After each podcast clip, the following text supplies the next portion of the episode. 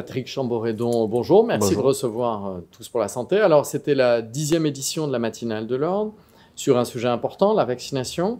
La présentation des résultats de l'enquête euh, faite par le Conseil national de l'Ordre des infirmiers sur la vaccination. Les grands enseignements de cette dixième matinale, quels sont-ils? Ils sont multiples.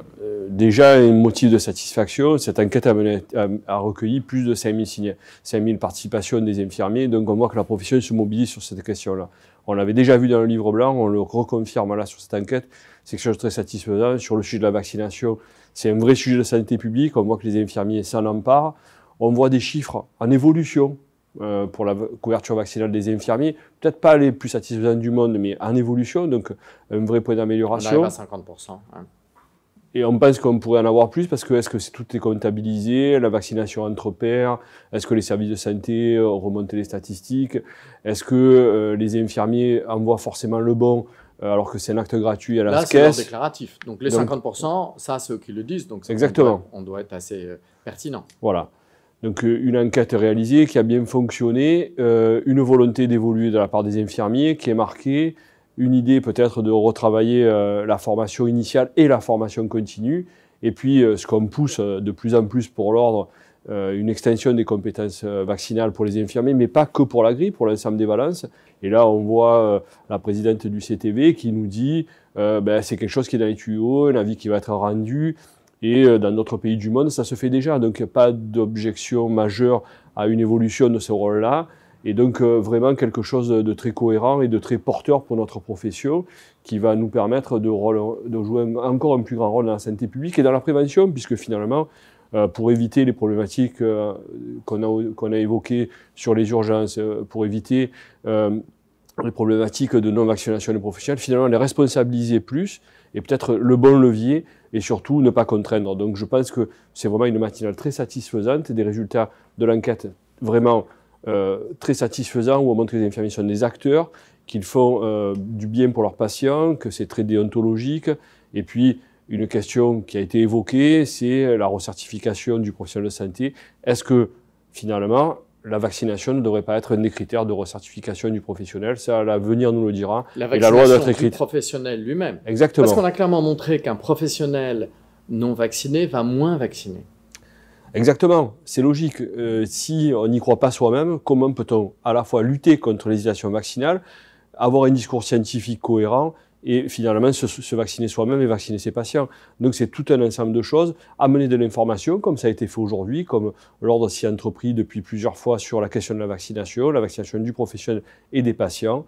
Euh, rappeler que les patients qu'on suit, ben, c'est au domicile, souvent des patients âgés, souvent des patients isolés, souvent en perte d'autonomie.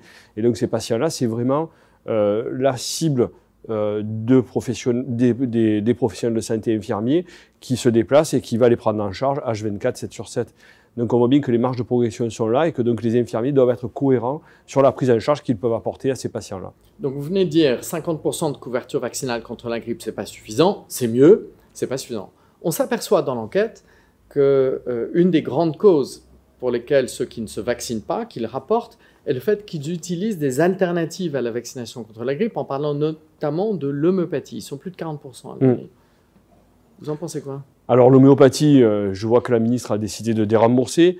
Euh, le fait scientifique concernant l'homéopathie n'est pas forcément très avéré.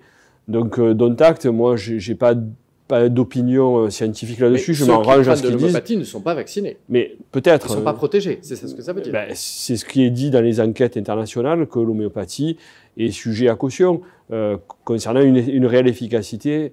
Mais ce qui est quand même démontré à contrario, c'est le fait scientifique. La vaccination est le moins coûteux et le plus efficace de tous les moyens de santé publique de prévention de pathologies très connues euh, sur lesquelles on a une vraie action. Donc moi, je dis que le fait scientifique doit être discuté, certes, mais les enquêtes montrent qu'il n'y a pas plus de euh, maladies telles que ça a été déclaré aux États-Unis, de l'autisme ou en France de problématiques liées à la vaccination. Donc il y a des enquêtes qui sortent là-dessus de plus en plus. Donc j'inciterai les professionnels à passer par la voie euh, scientifique, c'est-à-dire à se vacciner pour vacciner ses patients, se prémunir soi-même et prémunir aussi l'entourage de toutes les, personnels qui, de toutes les personnes qui prennent en charge. Il faut avoir de la formation. Alors certainement que la, formation à la fois initiale, mais aussi continue, doit être questionnée euh, de façon à amener peut-être plus de faits scientifiques. Euh, on nous a rappelé que Santé publique France a fait un volet sur son site internet qui est uniquement dédié aux professionnels. Donc ça, c'est quelque chose que j'incite les professionnels à aller visiter pour avoir des foires questions, pour pouvoir discuter ce, cette possibilité, euh, ce fait scientifique qui quelquefois est battu en brèche dans la presse euh, et aussi dans, les idées euh, de café du commerce, je dirais. Donc voilà, il faut que les professionnels de santé et infirmiers se rappellent ce sont des cliniciens et qu'à ce titre-là, ils doivent véhiculer et soigner selon les données acquises de la science. Les données acquises de la science, à ce jour, démontrent que la vaccination par voie euh, d'injection euh, est, est, très efficace et très peu onéreux et sur lequel on maîtrise les effets indésirables. Alors, vous avez clairement dit que la vaccination était une des priorités pour l'ordre, pour que les infirmiers deviennent des agents de la vaccination de plus en plus importants en, en étendant leurs prérogatives. Est-ce que ça veut dire que c'est une première étape dans la voie d'un rôle plus important en matière de prévention? Moi, je pense. Je pense qu'effectivement, il faut que on se recentre sur une politique de santé publique. Une bonne politique de santé publique passe forcément par de la prévention. Parce que c'est très peu coûteux, ça prévient beaucoup de pathologies et ça évite des hospitalisations, donc c'est plus rationnel financièrement. Mais au-delà de ça, ça permet une qualité de vie en bonne santé, à domicile, meilleure. Ça, ça évite la propagation de pathologies qui avaient disparu. Donc on voit très bien que c'est quelque chose de, très incitatif. effectivement, est-ce que l'avenir de la profession infirmière se joue toujours euh, dans le cure ou dans le care? C'est un débat qui doit être tranché. Depuis des années, on dit qu'il faut aller vers la prévention. Je pense que les infirmiers, au vu de notre nombre, 700 000 en France, 900 000 prévus dans 20 ans, nous sommes vraiment et réellement des effecteurs de santé publique, réellement des effecteurs de la prévention. On ne travaille pas que dans la maladie, on travaille en crèche, on travaille en santé au travail, on travaille en scolaire. On voit bien que ces, ces, ces modalités d'exercice-là sont des exercices déjà de prévention. Donc j'incite les infirmiers et la profession à regarder peut-être plus attentivement sur ces sujets-là. Mais tout ça, ça passe aussi par quoi? Ben Par de la réglementation et puis aussi un aspect de reconnaissance qui va inciter la profession à s'orienter vers ces sujets-là. Et peut-être ça va permettre de changer le paradigme français, de faire du tout soin vers de tout prévention, ce qui est déjà le cas dans beaucoup de pays d'Europe de l'Est ou euh, d'Europe du Nord, pardon, pas de l'Est, d'Europe du Nord, où on voit bien que finalement le critère qu'on a en France de qualité de vie en bonne santé est en augmentation alors qu'en France il est en diminution.